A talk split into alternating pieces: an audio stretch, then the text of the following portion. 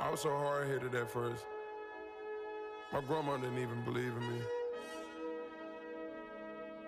I kept going though. Bienvenidos guerreros, esto es American Shaolin, un espacio dedicado para los amantes de los deportes de contacto y las artes marciales. You should have never doubted me. I'ma work to my last breath. I'ma hustle to my last breath.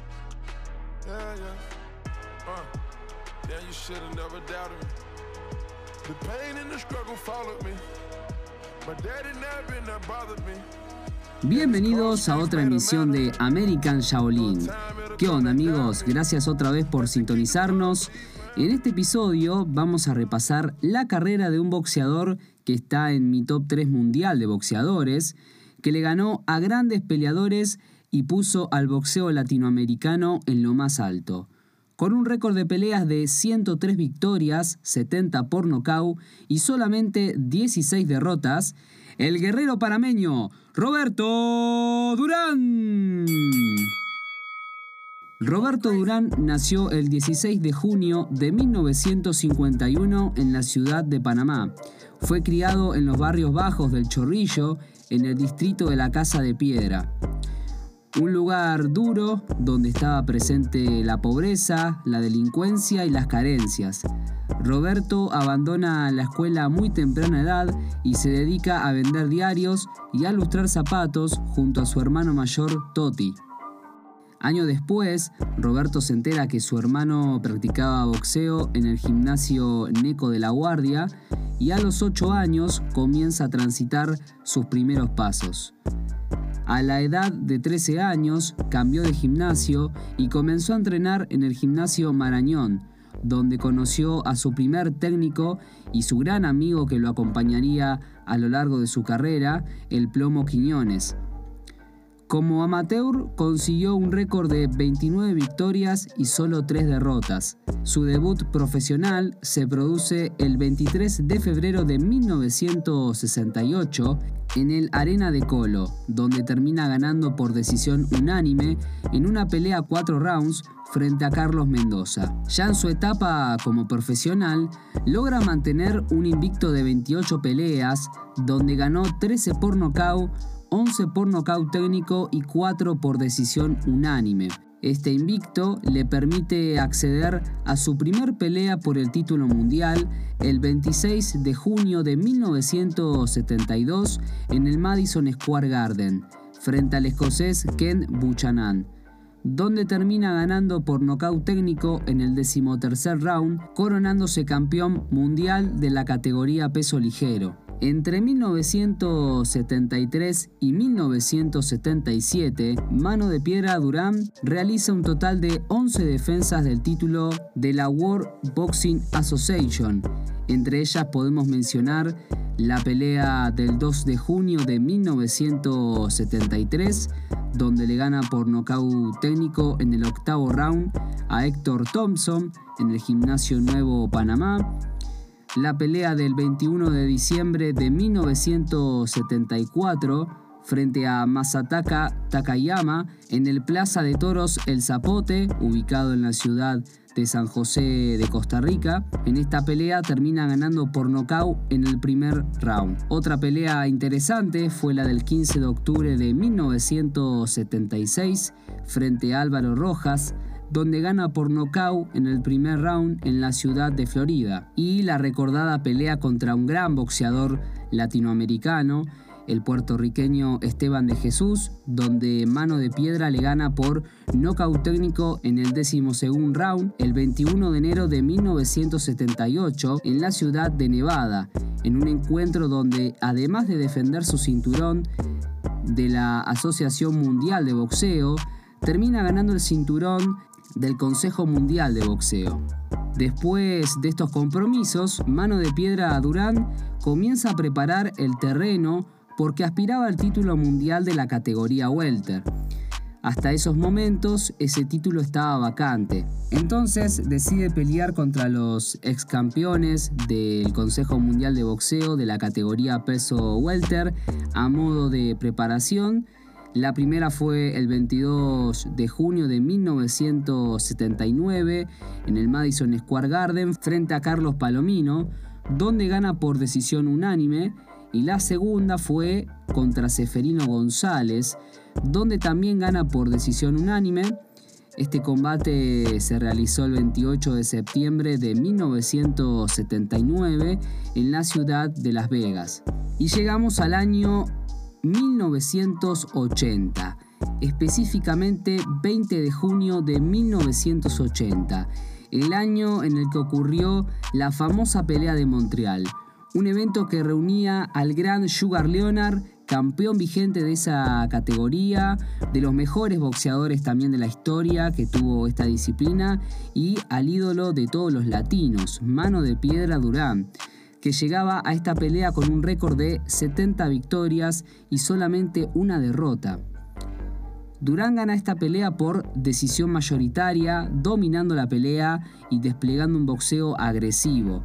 Eso le dio una chance de construir una gran ventaja en las tarjetas frente a Rey Leonard que quedó impactado por la performance que mostró Durán a lo largo del combate. Ese mismo año, el 25 de noviembre, Durán le da la revancha a Rey Leonard, que tenía un poco de hambre de venganza, quería, porque le robaron el cinturón, le robaron el invicto, entonces, obviamente, como todo deportista, quiere recuperar eso que había perdido. En esta pelea, Rey Leonard gana la pelea por abandono de Durán, ya que en el octavo round, Durán decide retirarse del combate porque tenía un pequeño calambre en el estómago, lo cual impedía que desplegara su boxeo. Un pequeño detalle, cuando Durán le gana la primera vez a Leonard, se duerme en los laureles y comienza a salir de fiesta, a dormir mal, a dormir mal, a comer mal. Entonces a esta pelea que tiene con Rey Leonard no llega en grandes condiciones, o sea, llega un poco eh, fuera de forma, está un poco más arriba del peso y tenía un mes y medio de preparación, lo cual era algo muy difícil de llegar al 100%. Eh, entonces eso hizo que no pudiera ganar este segundo combate.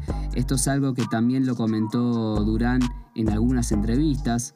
Después de este combate decide cambiar de categoría y comienza a pelear en la categoría Super Welter donde enfrenta a peleadores destacados de la categoría como el italiano Luigi Minchilo, que le gana por decisión unánime en 1981, y al talentoso puertorriqueño Wilfred Benítez, que le termina ganando a Durán por decisión unánime el título del Consejo Mundial de Boxeo de la categoría Super Welter en el año 1982. Entre 1983 y 1984, Durán fue protagonista de grandes veladas de boxeo, por ejemplo, la pelea del 29 de enero de 1983 frente a Pinino Cuevas, un gran boxeador mexicano, donde el Cholo Durán gana por nocaut técnico en el cuarto round.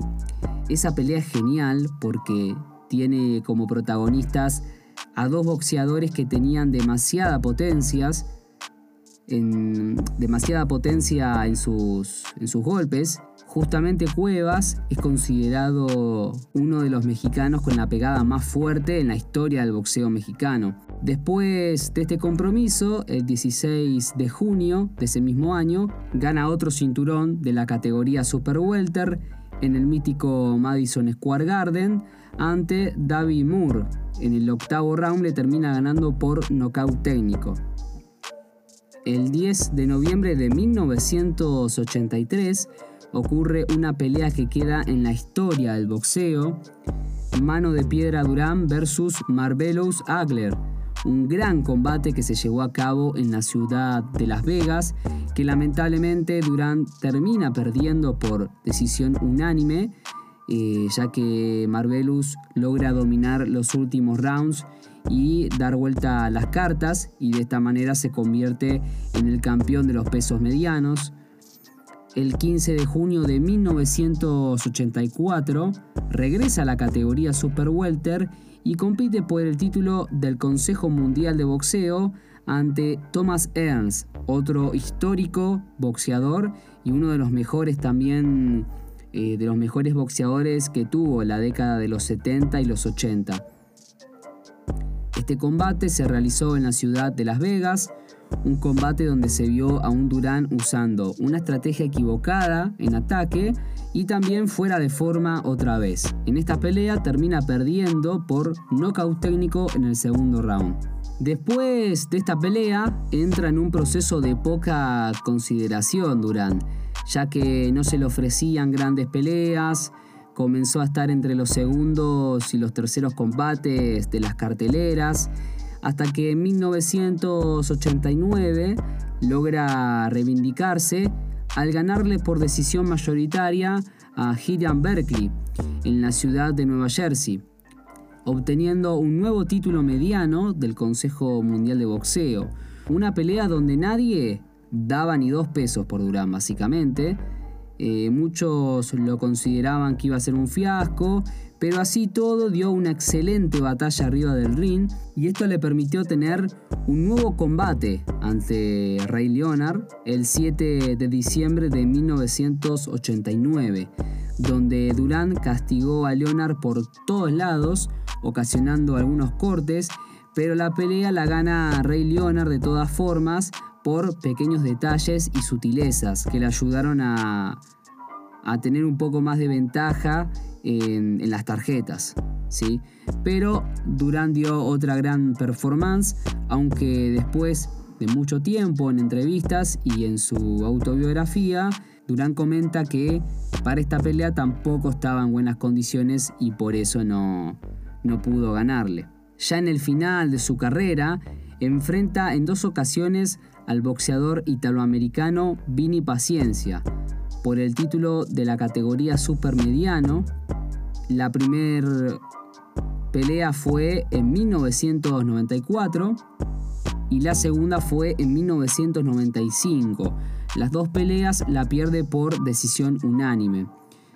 La primera pelea que fue en el 94 es un poco polémica porque para mí la gana Durán. Eh, de por sí, analistas de este deporte también coinciden que eh, estuvo mal el fallo, que en realidad Durán había ganado por amplia mayoría. Ya la segunda pelea, 1995, esta se la recomiendo, eh, este choque para que analicen un poco también ustedes. Eh, la segunda pelea, que fue en el 95, fue como justo ganador Vini Paciencia. El 22 de junio de 1996 se enfrenta a Héctor Camacho en la ciudad de Nueva Jersey, donde pierde por decisión unánime. En esta pelea se jugaba el título de los medianos.